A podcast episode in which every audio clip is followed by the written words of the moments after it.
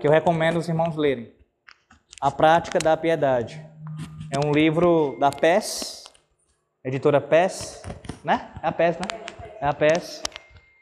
E foi escrito por um puritano chamado Lewis Bailey. E é um clássico. É um clássico, sim, importantíssimo. Todo crente que quiser realmente crescer na piedade, aprender, deve ler e meditar. Bem, nesse livro há um capítulo em que ele fala sobre a ceia do Senhor. E aí, em certa parte desse capítulo, ele trata desse assunto, dos objetivos da ceia do Senhor. Eu acho que a última vez que eu trouxe um estudo sobre a ceia aqui foi nesse capítulo, se eu não estiver enganado, só que foi com relação à preparação, né? Pronto. Hoje a gente vai ver, nós veremos hoje a, a, os objetivos, tá? Primeiro objetivo. Primeiro objetivo que ele. Eu vou resumir aqui mais ou menos nessa palavra, mas eu vou dar o conceito, tá? Primeiro objetivo. A ceia deve servir para nós como um memorial. A ideia é realmente de tratar com a lembrança, nossa lembrança, tá? No caso, a lembrança do sacrifício de Cristo. Deixe-me seguir aqui o que o autor diz. A ceia, ela, ela é ela serve para o cristão manter no cristão, melhor dizendo, uma continuada lembrança do sacrifício propiciatório que Cristo ofereceu, uma vez por todas, por sua morte na cruz, para nos reconciliar com Deus. Lembre-se que o Senhor Jesus Cristo ele utiliza, é, na, por ocasião da instituição da ceia, a expressão fazer isto em memória de mim. É interessante que é, não poucas igrejas em suas mesas da comunhão, elas trazem é, esse escrito, essa frase mesmo, gravada na, na parte da frente da mesa. Não sei se vocês já viram isso. Eu já vi isso tanto em igrejas aqui brasileiras, no Brasil, como também fora. Tem lá, fazer isto em memória de mim. Porque essa ordem que o Senhor Deus dá, nosso Cristo, nosso Senhor Salvador, ela está intrinsecamente ligada ao significado da ceia. A ceia é um memorial. A ceia, ela deve ser quando é, não apenas contemplada, mas também quando, quando ah, tomada, em todos os atos que ali acontece, tanto de ver os sentidos quando são atingidos, né? A visão, é, o olfato, o paladar, tudo, todo o tato, tudo atingido. Nós, isso tem que servir para nós os elementos da ceia como um memorial, uma lembrança da obra expiatória de Cristo. Por mais que nós, como reformados, sempre vem, a gente frisa que a ceia não é apenas um memorial, nós não queremos dizer com isso que ela não é um memorial, de forma alguma, nem dizer que o fato de ser memorial não é importante. Vocês conseguem entender a diferença? Então não, é, não negamos que é um memorial, nem dizemos que o, o fato de ser memorial não é importante. É importantíssimo. É importantíssimo. E aí pegue o sacramento da ceia e compare com outros memoriais que o próprio Deus foi instituindo ao longo ah, dos séculos, na sua revelação bendita. A ceia, ela é chamada por teólogos antigos, o próprio Lewis Bailey chama a ceia do Senhor também assim, de uma festa santa. De uma festa santa. E aí Pare para pensar um pouco nisso e compare essa festa santa da nova aliança com as festas santas que o próprio Deus instituiu na antiga aliança. O que, que elas eram, dentre outras coisas? Memoriais. Memoriais. Memoriais o quê? De forma resumida, da ação redentora de Deus para com o seu povo. Deus redimiu o seu povo, Deus salvou o seu povo, Deus protegeu e guardou o seu povo e ele instituiu festas, festividades santas que tivessem que viessem a trazer a memória do povo, a lembrança do povo que Deus fez por eles. A maior delas, a mais importante delas, onde encontra o seu cumprimento na ceia, qual é? A Páscoa. Essa solenidade santa, que era um memorial. O povo participava da Páscoa, tomava da Páscoa e era lembrado todas as vezes do que Deus fez por eles no Egito. Queria destacar essa questão para aproveitando até porque a gente está falando sobre isso, né, do pacto aqui, demos uma pausa breve, está até tomando um pouco mais tempo, mas enfim, mas pegando esse ensejo aqui. Você já parou para pensar nisso? Quem foi que saiu do Egito com Moisés liderando? Ora, a geração de Moisés, aquele povo sai com Moisés e Arão ali à frente do povo e eles experimentam todo aquele eles veem aqueles sinais, os prodígios do Senhor, a forte mão do Senhor tirando-os do Egito, salvando-os. E na, por ocasião da décima e última praga, o Senhor institui a Páscoa, que estava diretamente relacionada à sua salvação. A salvação do seu povo e, ao mesmo tempo, o juízo sobre os seus inimigos. Deus fez isso. E esse povo que celebrou a Páscoa ali, passou um longo tempo sem fazê-la, sem celebrá-la. Você vai lá para Josué capítulo 5 e vê que é, somente ali, depois de muitos anos, que o povo volta a celebrar, tanto a, a administrar tanto a, a, a circuncisão, administrar a circuncisão como a Páscoa, voltando a obedecer a Deus quanto a essas ordenanças. E a Páscoa continua sendo celebrada ah, pelo povo.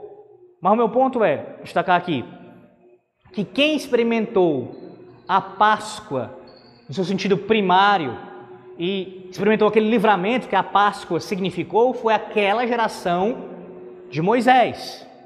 Ok?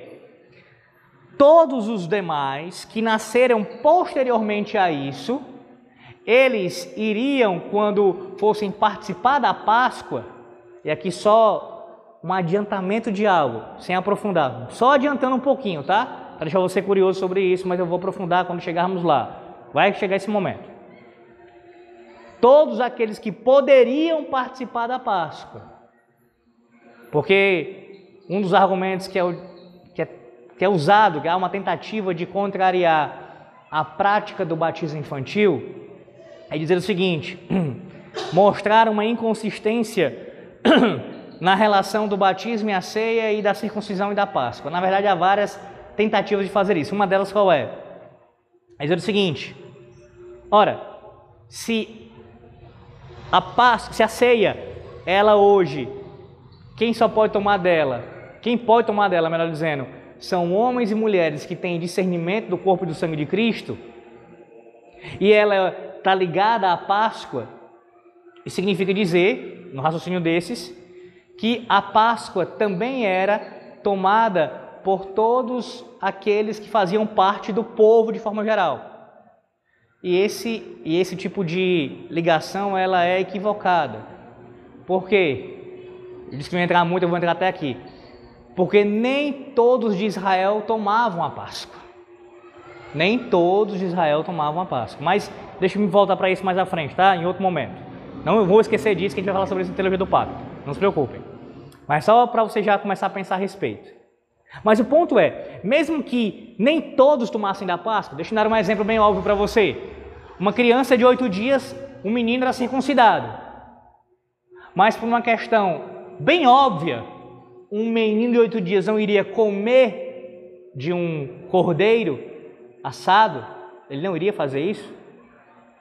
Haveria um momento para chegar esse, essa situação? Ainda assim, aquele menino estava assim, coberto pelo sangue do cordeiro, estou falando no, no dia da instituição, da Páscoa. Por quê?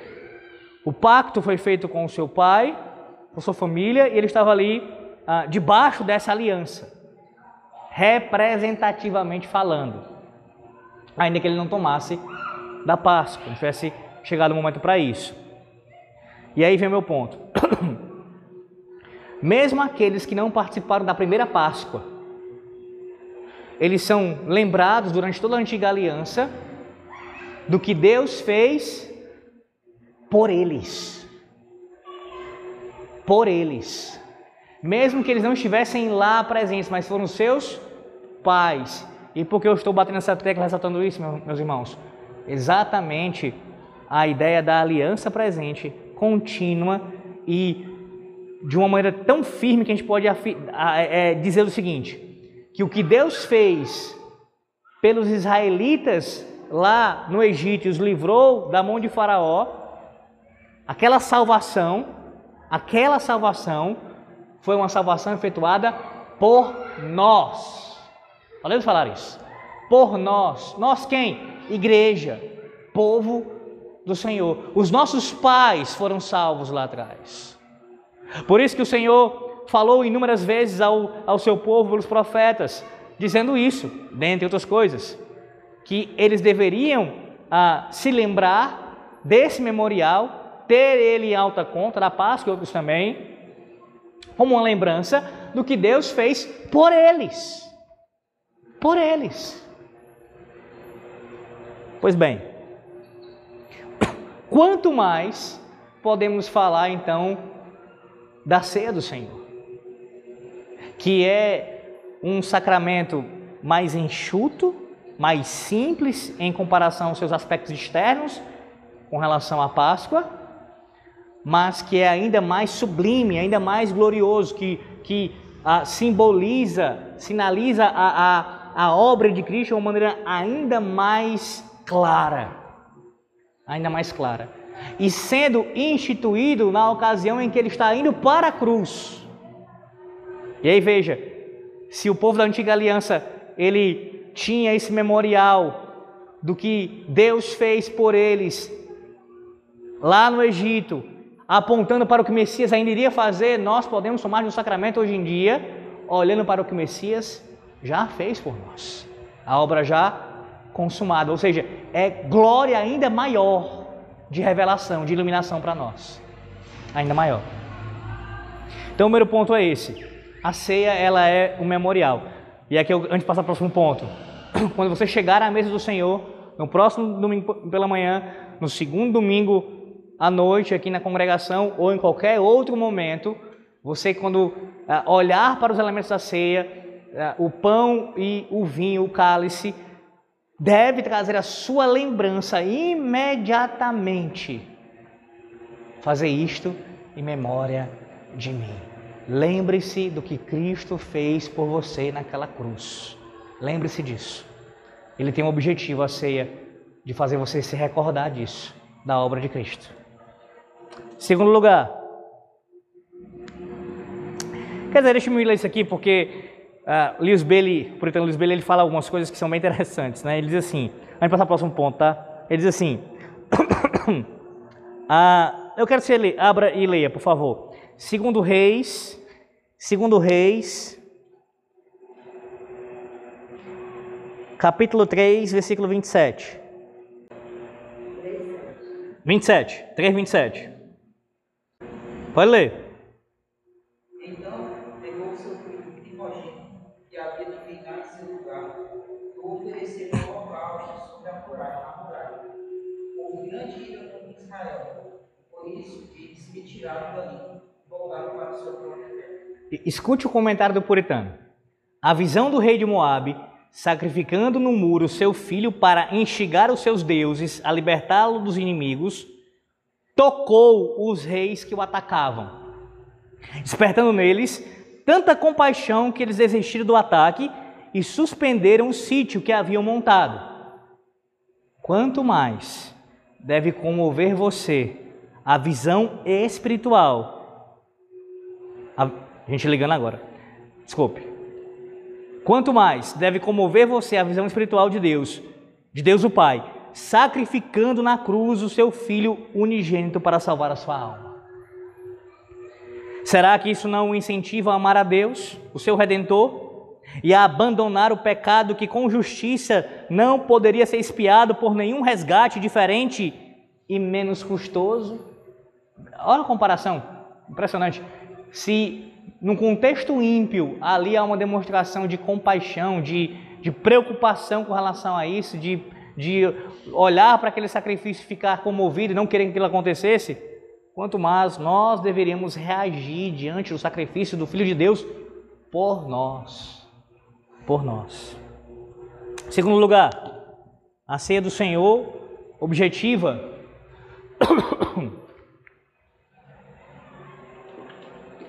confirmar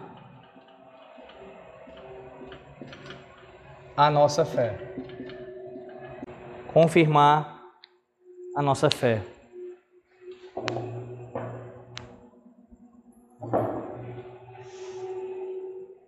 Abra sua Bíblia em Mateus 26, 26.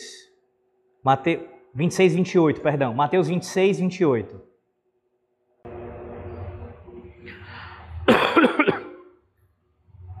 Mateus 26, 28.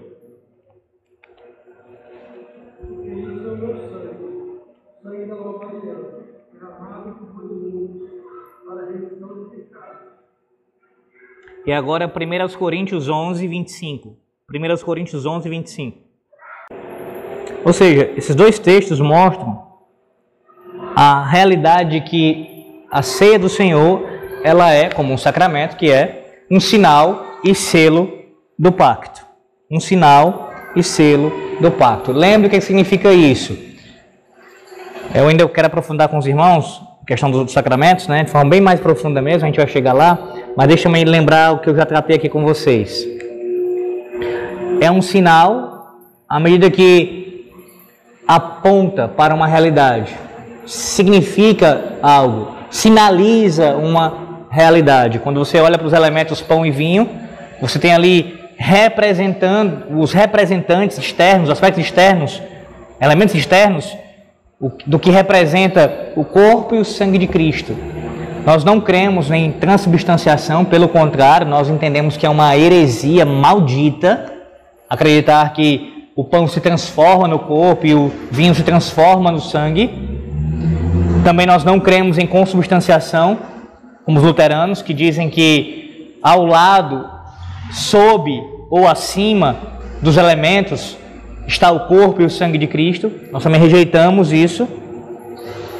Mas nós cremos sim que os elementos, pão e vinho, eles sinalizam, eles simbolizam fielmente o que uh, cumprem seu propósito fielmente de representar o corpo e o sangue de Cristo.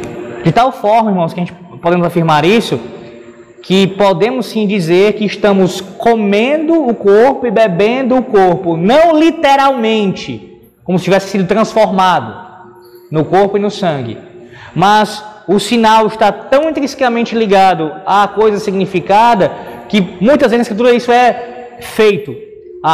O sinal, o símbolo, ele é muitas vezes chamado pela coisa em si. Podemos falar que comemos o corpo de Cristo, podemos falar e devemos falar que bebemos o sangue de Cristo. Nesse sentido, tá? Representativo, significando isso, simbolizando isso, essa realidade. Então é um sinal aponta para isso, mas também é um selo. É um selo da aliança de Deus com o seu povo. Deus está, quando o sacramento é administrado, declarando ao seu povo que o seu povo pertence a Ele. E que eis aqui o meu selo, eis aqui a minha garantia de que se você crer em mim, se você crer no meu filho, certamente você terá vida. Quer uma prova disso? Olhe para o pão, olhe para o vinho, coma e beba com fé, creia nisso, que isso de fato trará consequências eternas para a sua vida. Então perceba, ah, não é que comendo e bebendo você garante a vida eterna simplesmente pelo ato em si de comer e beber.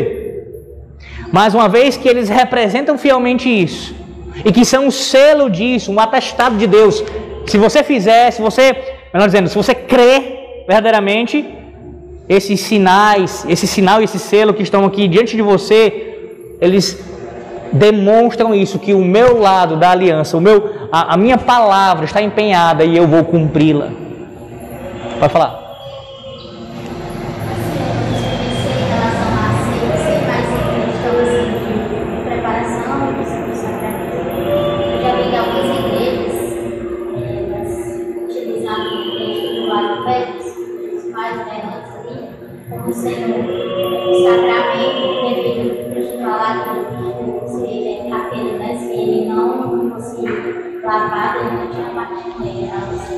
Ah.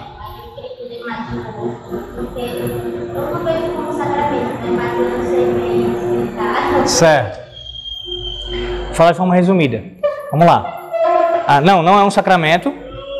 Nós, como reformados, cremos em apenas dois sacramentos. E os sacramentos eles têm algumas características específicas. Primeiro, tem que ter sido instituído por Cristo. O próprio Cristo é instituído, certo?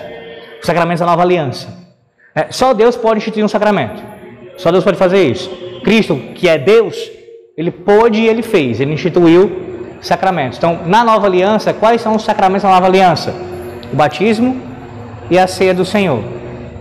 Além disso, os sacramentos eles são ah, apenas para aqueles que compõem o povo da aliança, visivelmente falando, até porque ah, ninguém, nenhum presbítero, nenhum conselho de igreja, nenhum crente pode identificar quem de fato faz parte da igreja invisível.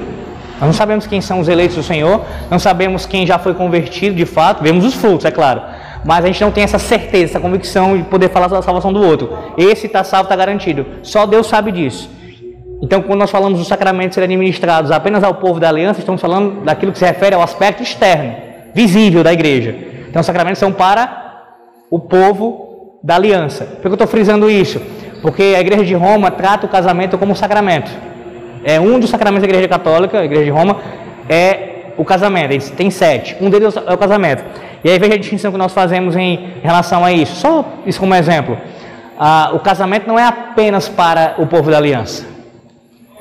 O casamento foi instituído por Deus na, na criação. Ele, quando ele criou o homem, no sexto dia, o homem, macho e fêmea, mulher, homem e mulher, ele instituiu o casamento ali, naquele dia, uniu homem e mulher, e mesmo após a queda, o casamento continua sendo uma instituição divina, com todas as suas falhas, é claro, não da instituição de Deus, mas por conta dos pecadores, né, que estão agora se unindo depois de, de, de, de, terem pecado contra Deus. Então, não é a instituição que é falha, repito, mas são os pecadores que vão trazer isso para a instituição divina e vão é, prejudicá-la nesse sentido.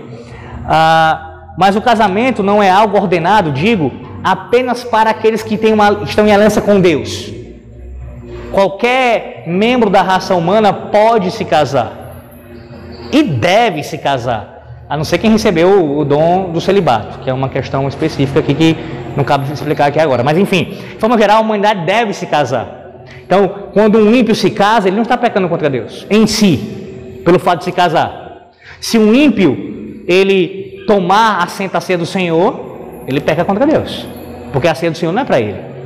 Entende o que eu estou querendo dizer? Mas o ato de se casar em si não é pecado. É óbvio que ele, sendo um ímpio, ele vai conduzir esse casamento de uma forma que não glorifique a Deus. Mas eu digo que o ato de se casar não é pecado, ele não peca em fazer isso. E o casamento é legítimo, mesmo tendo se casado na, na impiedade. É bom frisar isso daqui, irmãos, porque também só. Vou já voltar para cá, tá? Só sair um pouquinho, bem rápido. Porque tem gente que tem essa concepção equivocada.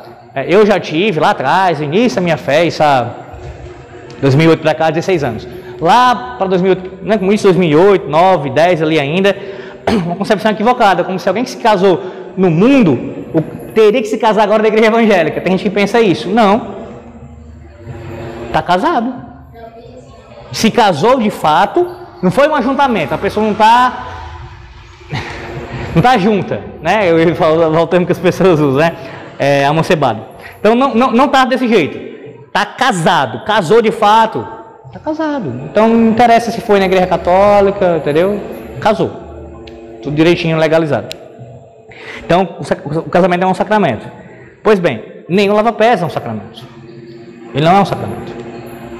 O que o lava-pés é, de forma bem resumida aqui, que eu, além do texto profundo, tem tanta coisa para poder falar acerca dele, mas é uma demonstração, mais uma delas, ah, de como o Rei dos Reis, o Senhor dos Senhores, aquele que é cheio de toda glória e esplendor, ele se fez servo.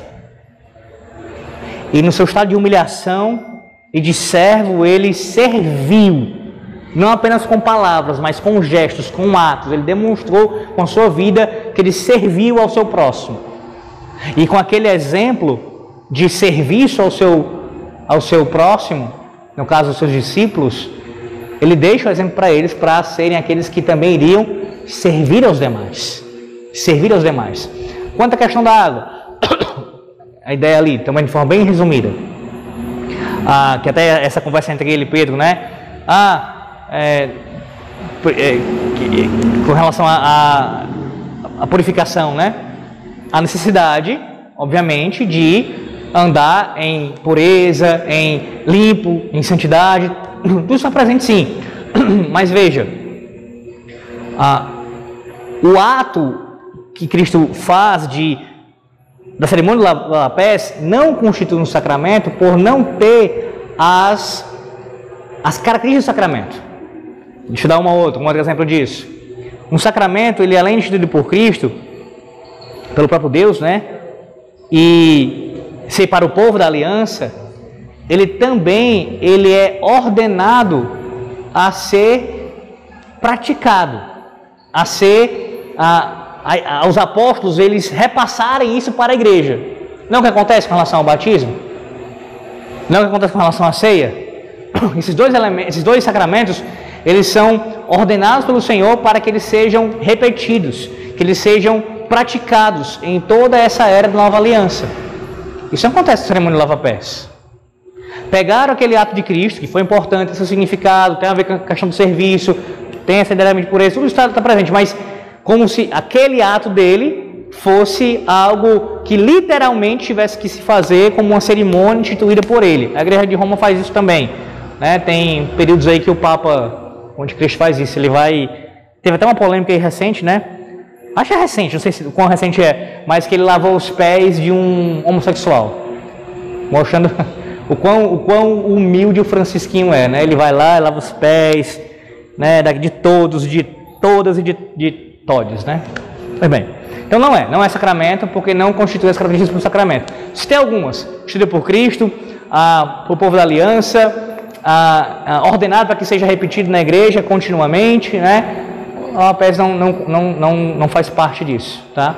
Mas tem significado, basicamente, bem, tá, de forma resumida aqui dizendo, mostrar assim, serviço do Rei dos Reis pelos outros, como ele, como ele, ele de fato demonstrou humildade, não foi algo hipócrita, da boca para fora. Porque aí imagina o contexto: lavar os pés num período na sociedade onde muitos andavam descalços ou até mesmo, mesmo os que andavam de sandálias, mas os pés sempre empoeirados, muito sujos. Era uma situação de quem fazia isso, o trabalho de alguém fazer isso era de uma, uma posição muito servil mesmo, entendeu? De uma condição bem, bem humilde mesmo, quem, quem faz esse tipo de coisa, né? Então ele está demonstrando, eu, eu, eu vim para servir, de fato. Bem, como eu disse, sinal e selo né, do pacto. Então, quando você olhar para o sacramento da ceia do Senhor, que meu ponto aqui é esse, né, nossa doutrina hoje, você tem que olhar, lembrar dela, lembrar do sacrifício de Cristo e ver que é um sinal apontando para essa obra, para essa realidade, e é um selo, é uma declaração divina de que você pertence a Ele e de que se você crer nessas promessas que são ditas na ceia do Senhor, isso pertence a você e você pode provar disso, inclusive fisicamente. Ah, Deixa-me traçar o paralelo que eu já fiz isso aqui usando Calvino, né, como, como exemplo. Porque aqueles que dizem, ah, qual é o efeito que tem, a, a, a, qual é o efeito que tem o batismo para alguém que não crê, no caso falando com relação às crianças. Pegue essa questão do batismo, certo? Pense no adulto que não crê.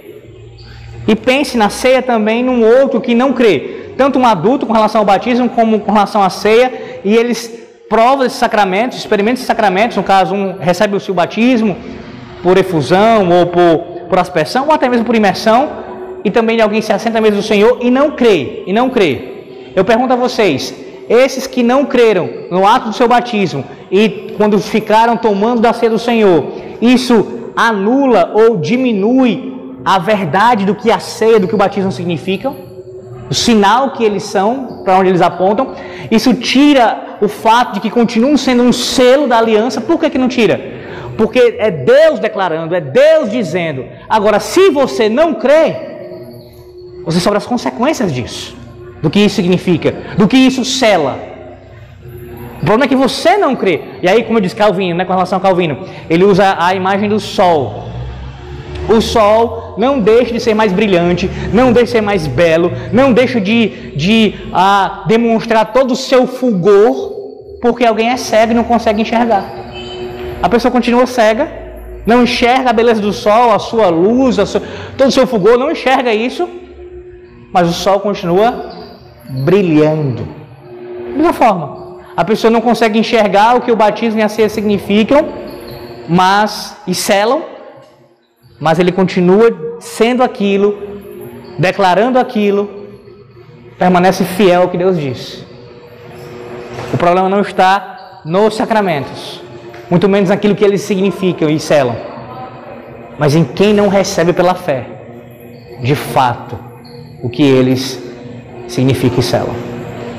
Então, a ceia do Senhor, meus irmãos, é um sinal e selo. Abra sua Bíblia em Juízes, Juízes 13, 23. Eu lerei, tá? Mas eu quero que você acompanhe aí. Juízes 13, 23. Mais uma vez, o Lewis Bailey ele usa aqui uma comparação impressionante. Ele diz assim, ó.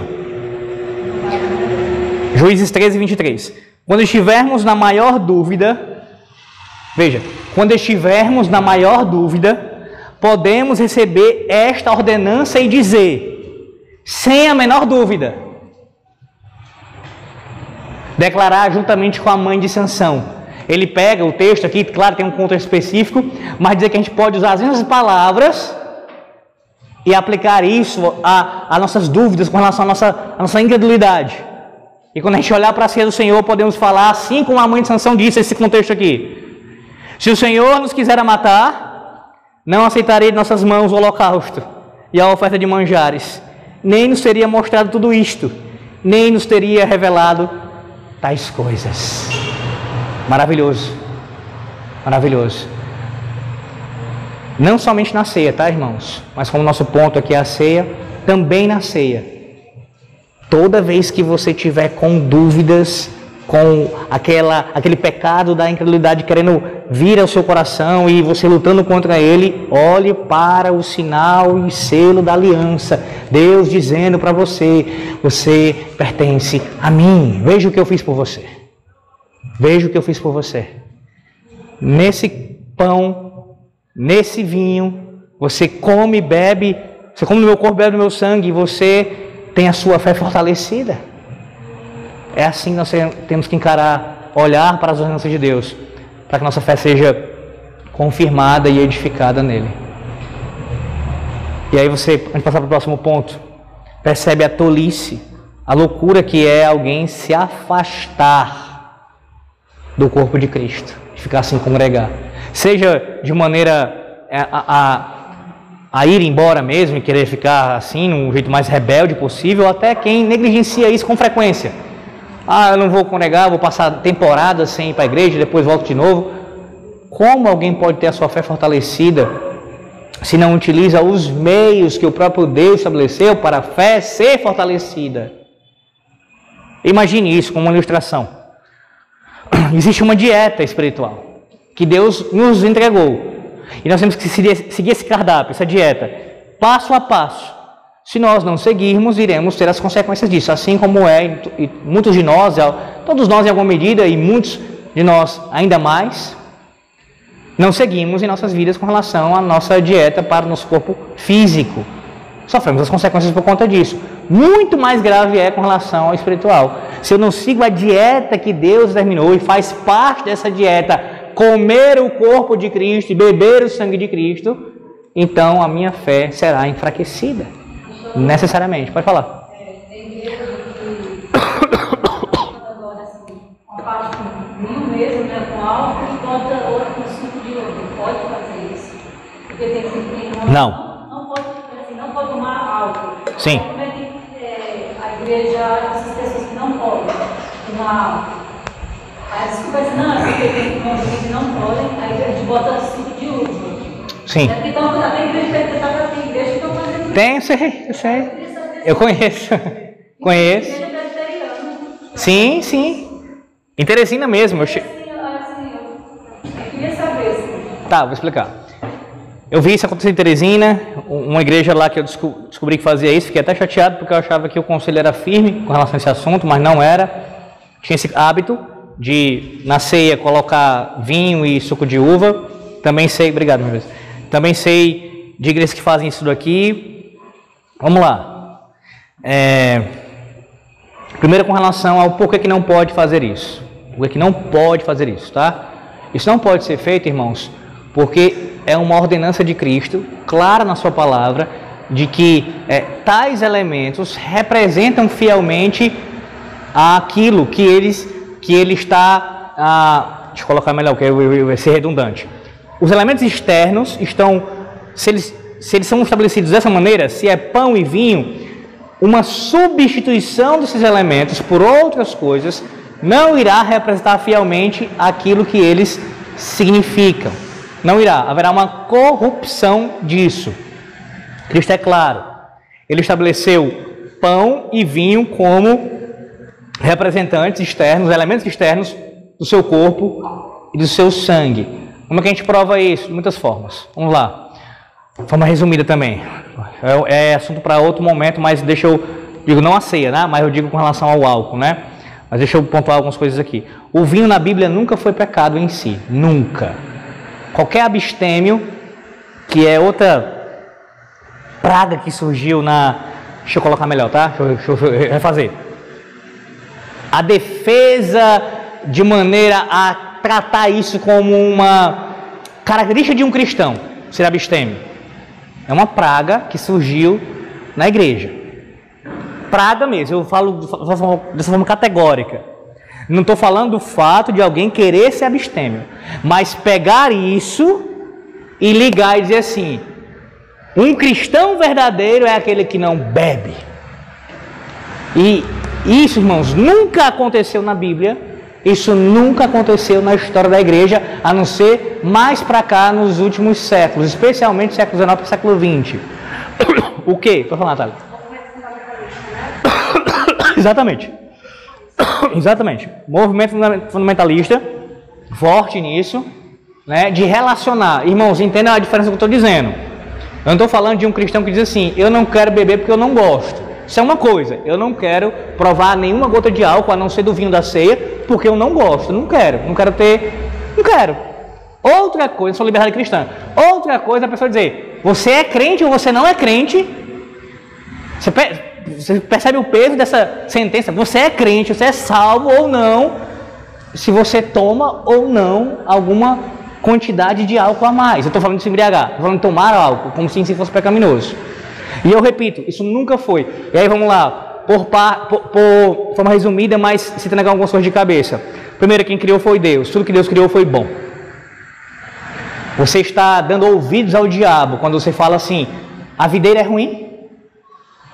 De onde procede a, a, de tudo que Deus fez?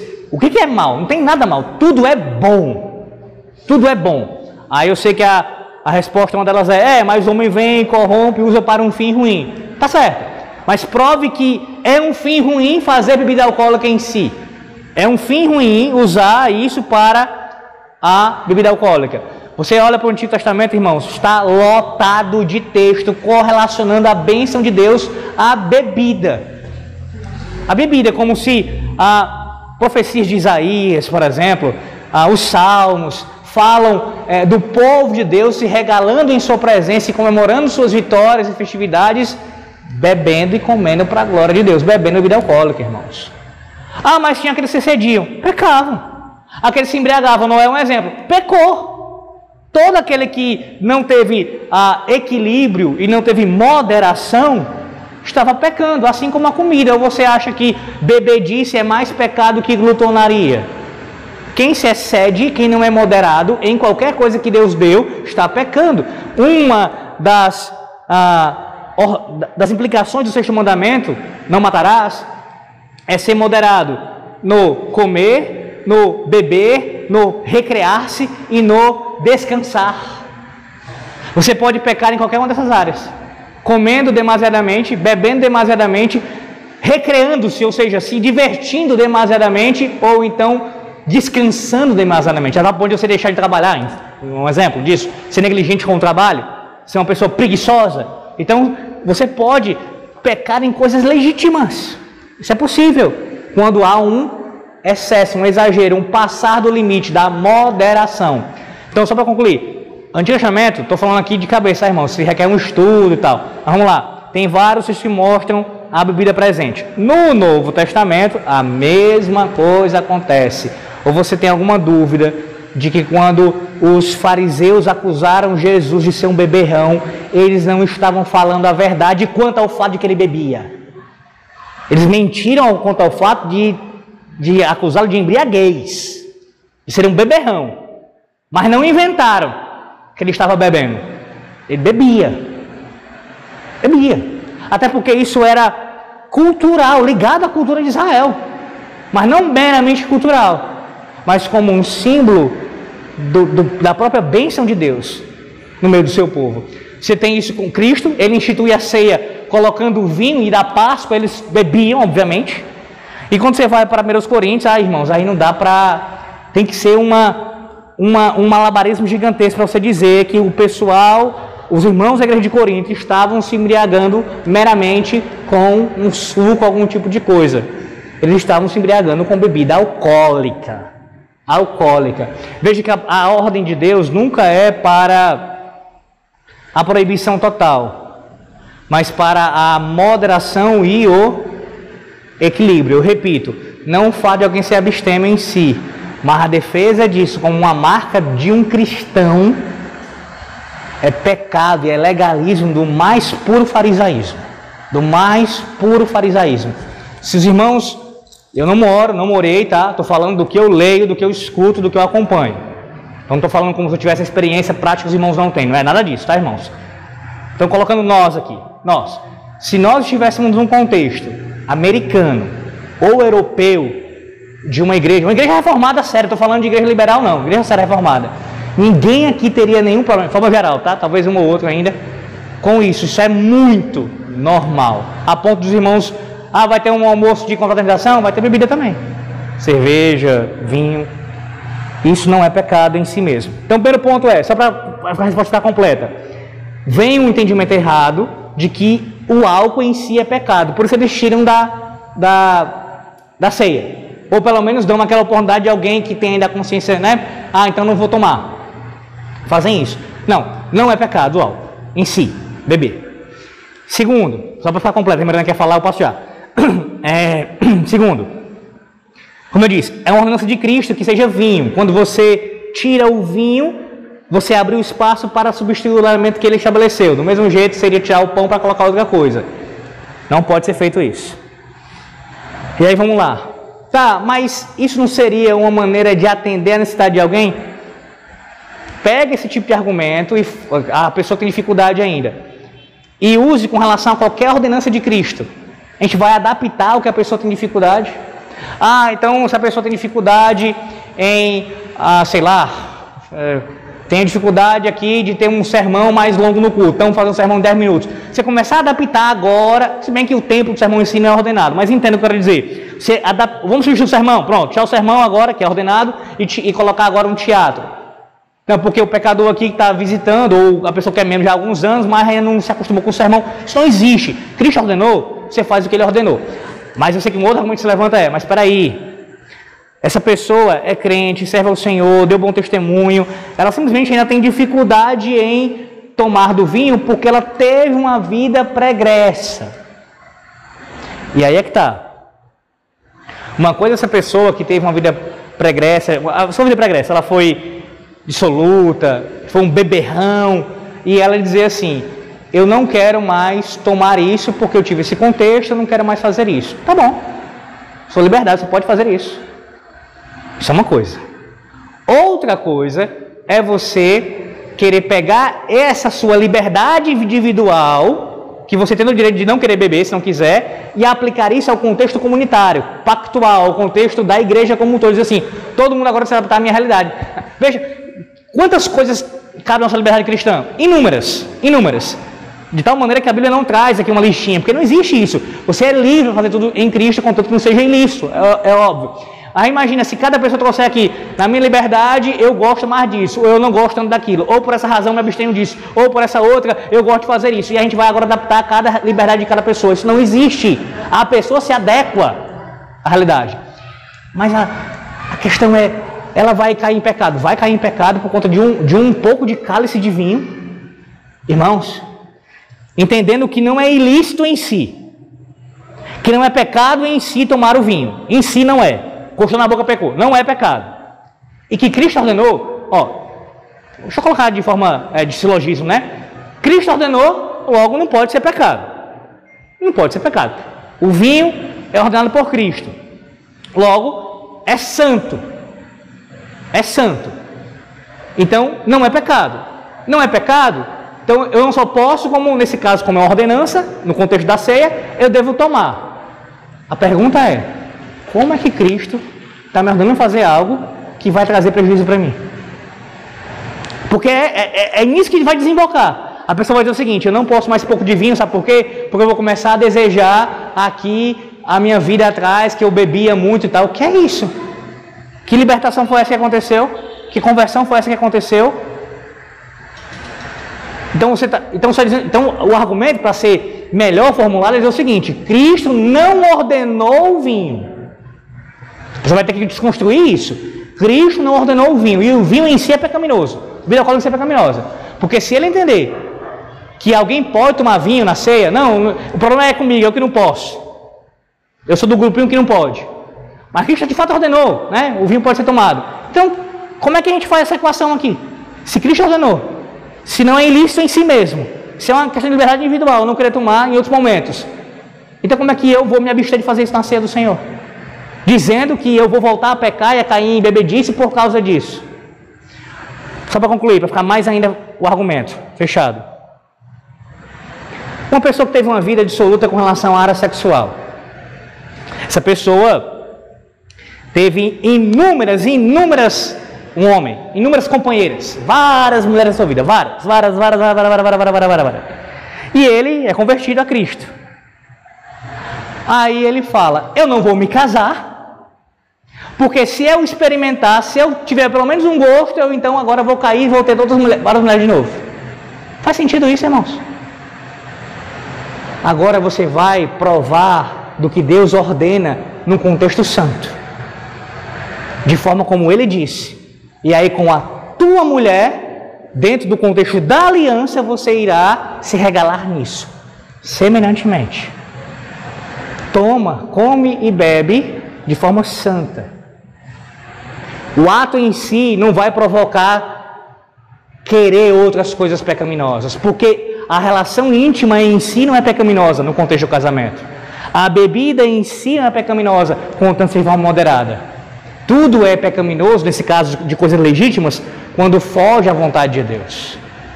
Indo contra a vontade de Deus. Deu para ficar claro isso? Espero que sim.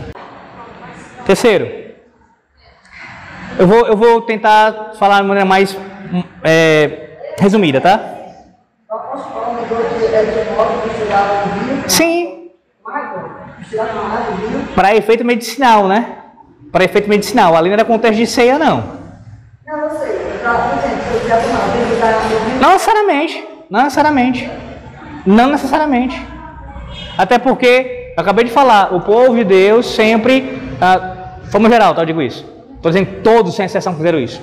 Como geral, sempre entendeu que isso em si não era pecaminoso. Então, bebida alcoólica, naquele contexto, sempre foi tomada pelo povo da aliança. Sempre foi misturando não, a lei para efeito medicinal. Quando eu falei sobre o povo usufruir disso, é para. Sim, mas é que tá. Isso é... Entenda. Isso foi uma questão específica ali. Certo? Lembrando que naquele contexto não havia ah, remédios que nós temos hoje. Estou dizendo que o vinho não pode fazer bem para a saúde, pelo contrário. Muitos estudiosos falam sobre isso, né? Da importância do vinho para o coração e tal. Enfim. Mas como vai fazer isso, essa recomendação medicinal, isso daí varia. Isso não vai, isso não é. Quer dizer assim, esse, esse detalhe é uma coisa ordenada de maneira específica que só pode ser se for daquela maneira, né? De forma nenhuma. Até porque, se não for assim, veja, se alguém pegar isso dessa maneira, vai, vai, vai levar aqui, aqui absurdo, né? Essa conclusão. Ah, então só posso tratar de doenças estomacais, então usando daquela maneira. O padrão que ele deu ali, que é tomar vinho, misturar, tem que ser aquele jeito. Não. Ali tem princípios importantes sendo, sendo demonstrados. Dentre eles, cuidado com a saúde, cuidado com o corpo. Paulo está ensinando isso.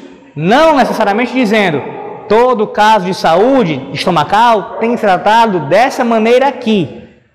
Consegue entender a diferença que eu quero dizer? há o princípio de tratamento ali, de cuidado com o corpo e tudo mais, ah, e mostrando a legitimidade do vinho até para isso, mas não que só vai ser correto se usar daquela maneira exatamente porque. Não, isso é um princípio.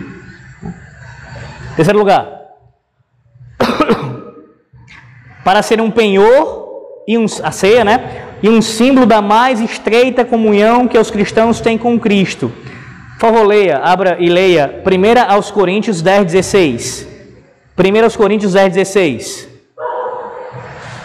Não vou mais escrever não, senão vai demorar muito. Vamos lá. 1 aos Coríntios 10, 16.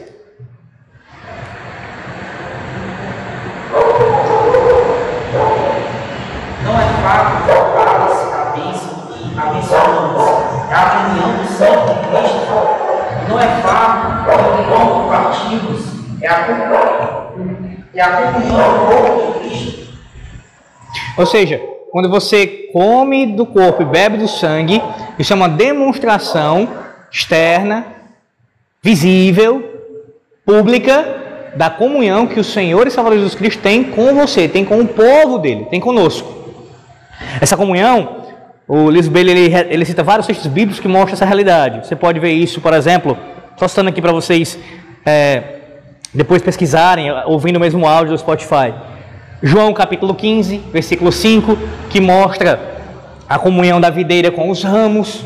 Cristo é a videira, nós somos os ramos, estamos ligados em comunhão com Ele. Efésios 3, 6, 5, 23 também Efésios. E Colossenses 1, 18 e Romanos 12, versículos 4 e 5, que mostram Ele como cabeça e nós como seu corpo.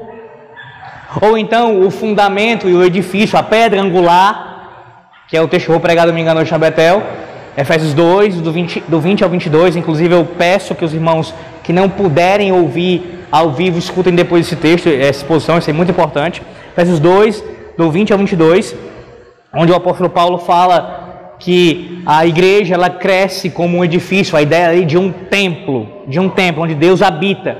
E a pedra angular é Cristo.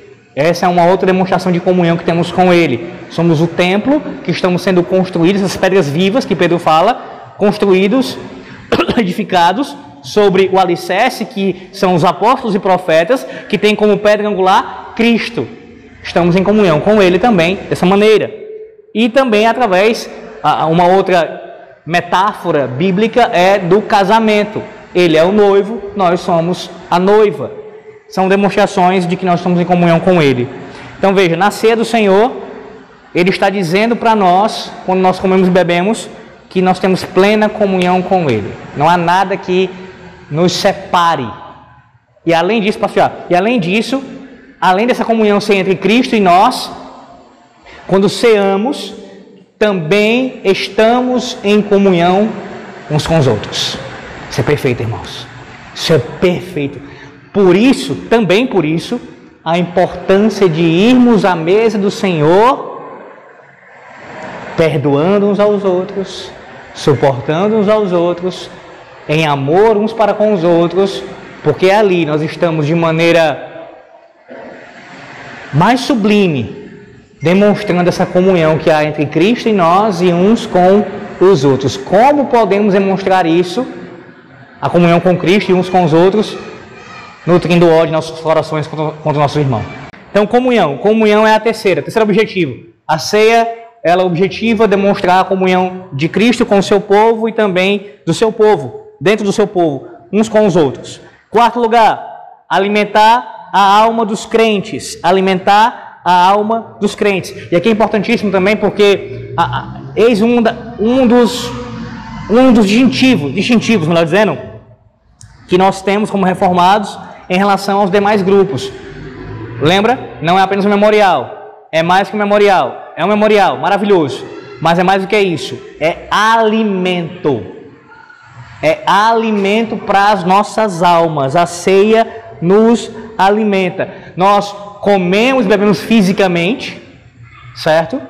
Nosso corpo ele é atingido nesse sentido, ele é alcançado, mas é principalmente um alimento espiritual. O alvo, o objetivo não é saciar a nossa fome física, apenas demonstrar isso, apenas tipificar isso. Mas o alvo, o objetivo é alimentar espiritualmente. A alma do crente é alimentada quando ele come e bebe do Senhor. Come e bebe do Senhor. E aí, Lisboa fala, é, na segura e certa esperança da vida eterna. Na segunda, na segura e certa esperança da vida eterna. Ele diz assim: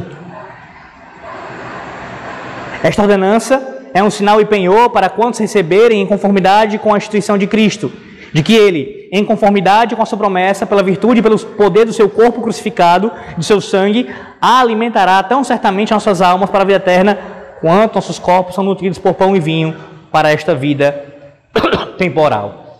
Quinto lugar, para ser para nós um seguro penhor da nossa ressurreição. E lembre-se, a ressurreição, tanto aqui, a, a ressurreição no sentido duplo, né? Tanto a primeira, que se refere à ressurreição espiritual, significa isso. Quando você vai à mesa do Senhor, a, a implicação disso é que você já foi ressuscitado com Cristo, espiritualmente. Você já experimentou ressurreição. Qual era a nossa condição antes de Cristo? Morte. Estamos mortos em nossos delitos e pecados. Cristo nos trouxe da morte para a vida. Fomos ressuscitados. Então, quando você cear aqui ou na Betel, quando você cear, tem que ser lembrado. Tem que ser lembrado no mesmo momento, no mesmo instante. Eu estou vivo. Espiritualmente vivo. Eu estou vivo. Em Cristo estou vivo. Mas também a ceia é um penhor seguro da nossa ressurreição final final, a segunda. Significa dizer o seguinte: você é lembrado de que um dia, quando você experimentar a morte, o seu corpo não permanecerá na sepultura para sempre. Você voltará dos mortos. Você será ressuscitado. A ceia aponta para isso também, para essa realidade. Por quê? Porque uma vez que você tem parte com Cristo, está em comunhão com Cristo, você tem já agora a vida eterna. E a morte não pode lhe roubar isso. Então a ressurreição também é demonstrada na ceia. Sexto lugar, e aí está intrinsecamente ligado com o que eu acabei de dizer aqui, citando Luiz Bailey, para selar em nós a certeza da vida eterna. A certeza. Abra em João 6,51. João 6,51.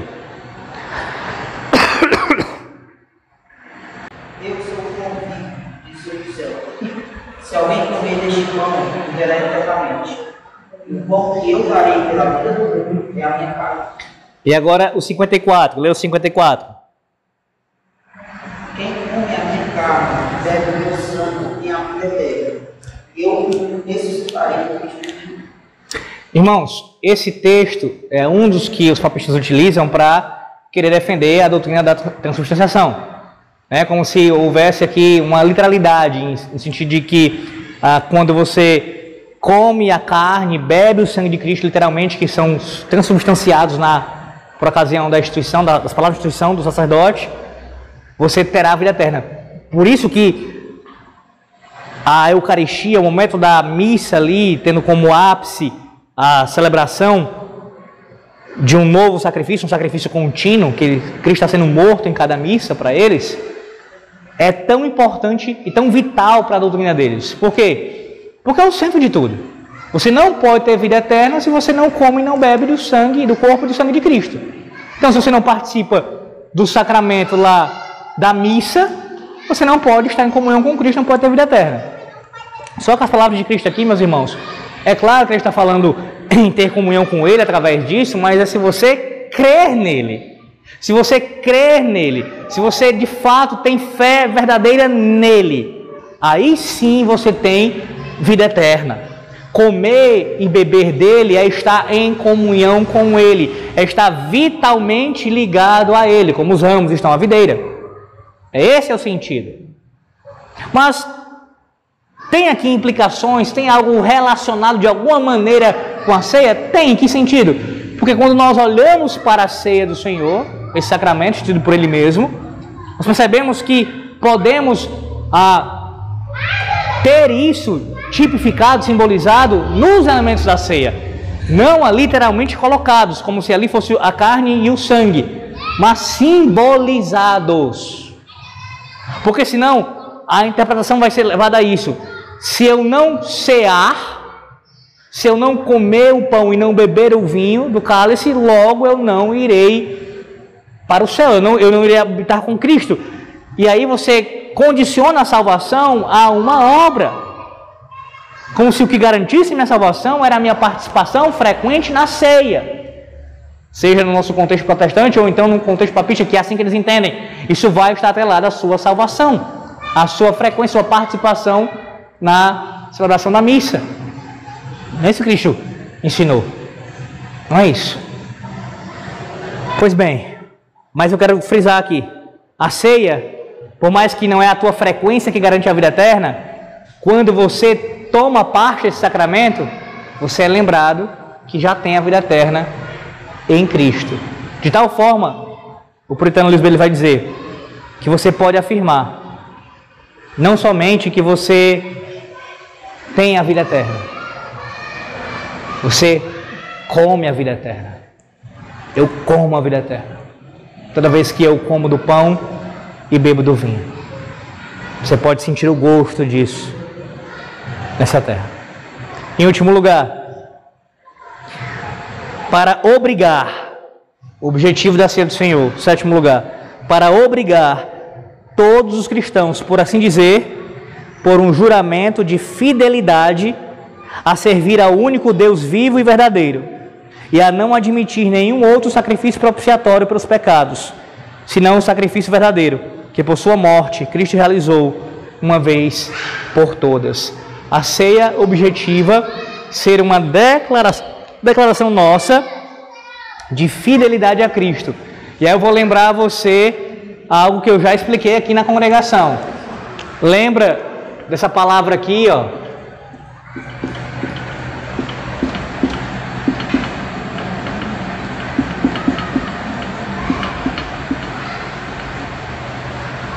Sacra, sacramento. Sacramento, uma palavra em latim. Sacramento, irmãos, era uma palavra utilizada no tempo antigo com relação aos juramentos de fidelidade que um soldado prestava ao seu comandante. Ele realizava um sacramento. Sacramento. O soldado inferior, ele prestava um juramento ao seu superior, ao seu comandante. E aí os teólogos antigos usaram ah, essa palavra, eles pegaram essa palavra e usaram no contexto teológico da igreja, fazendo teologia. Não é uma palavra que está na Bíblia, tá? Mas que foi usada no contexto teológico para se referir ao batismo e à ceia do Senhor como esses juramentos de fidelidade a Deus. Então, quando você vai à ceia do Senhor, quando você é chamado por Cristo a vir à ceia, você está, dentre outras coisas também, ali renovando o seu compromisso pactual com Ele. Ele pactualmente está declarando para você todas as promessas, essas bênçãos sobre a sua vida, relembrando isso, relembrando isso a você. E você também, no mesmo ato, você renova essa aliança de compromisso com Cristo. Sempre que você vai à sua mesa. Ao mesmo tempo, como ele cita aqui, que você é lembrado de que este é o único sacrifício aceito por Deus pela propiciação dos nossos pecados. Não há nada que possa substituir isso. Nada. Não tem boas obras, não tem alguma ação que você possa apresentar a Deus, algum tipo de sacrifício financeiro, não há absolutamente nada que você possa fazer que venha a servir como propiciação pelos seus pecados diante de Deus. Nada. Tudo é tolice. Tudo é vão. Tudo que você fizer sem isso, confiando nessas outras coisas, lhe conduz não ao perdão de pecados, mas à condenação eterna. Somente a propiciação pelos nossos pecados. Ah, aqui no sentido de existir. H-A, acento agudo, né? Somente a propiciação pelos nossos pecados no sacrifício de Cristo. E a ceia te lembra disso também. É aqui. É aqui. É na cruz do Calvário.